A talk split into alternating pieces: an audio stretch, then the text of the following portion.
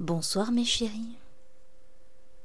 Un audio du lundi qui arrive un peu tard puisque je le fais mercredi, tout simplement parce que je ne pouvais pas trop parler lundi ou tout du moins vous ne m'auriez pas trop comprise. Je m'explique. Vendredi soir, je suis sortie avec mon compagnon euh, dans une soirée en discothèque. Et là, il y a un jeune homme qui a essayé de me draguer. Et ça n'a pas plu à mon compagnon qui m'a gueulé dessus durant tout le chemin du retour en voiture et arrivé à la maison, il m'a tapé assez fort d'ailleurs, si bien que j'ai eu la mâchoire presque déboîtée, lèvres tuméfiées, cocard, enfin bref, la totale.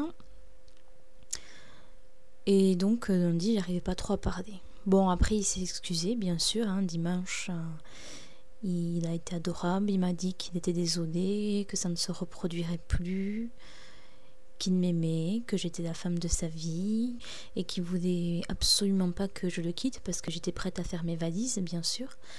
Euh, c'est vrai qu'en ce moment, il est un peu. Un peu stressé par rapport à son travail avec son patron qui lui en fait un peu voir de toutes ses couleurs.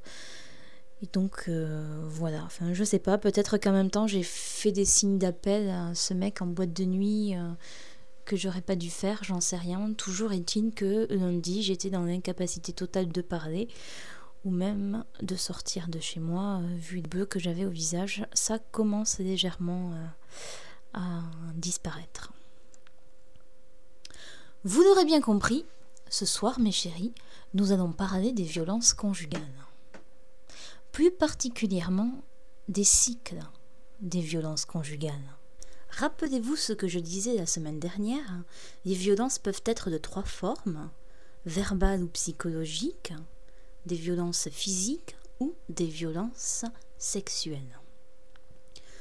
Lorsque une femme est en couple avec un homme, bien souvent, euh, il emploie euh, au choix une de ces trois violences, voire plusieurs en même temps, si ce n'est pas des trois en même temps.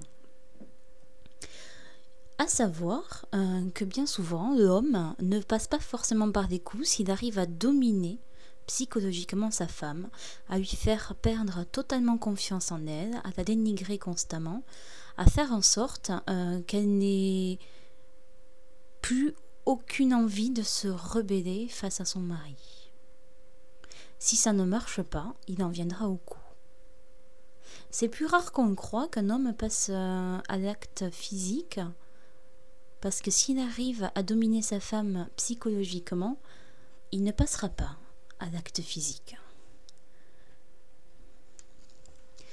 Quand une femme est dans l'engrenage d'une violence conjugale, ça se caractérise toujours par la même façon.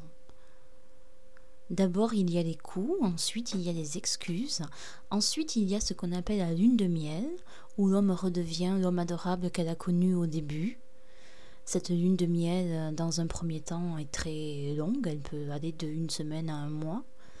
Ensuite, il y a à nouveau des coups, ensuite, il y a des excuses, ensuite, il y a la lune de miel, qui devient un peu plus courte. Ensuite, il y a les coups, ensuite, il y a les excuses, ensuite, il y a la lune de miel, qui se restreint toujours de cycle en cycle, pour n'arriver quasiment plus qu'à que des coups, sans lune de miel. C'est très difficile pour une femme victime de violences conjugales d'arriver à en parler quand elle a vécu déjà plusieurs cycles de violence, puisqu'elle se dit si j'en ai pas parlé avant et si j'en parle maintenant, on va se demander pourquoi j'en ai pas parlé avant.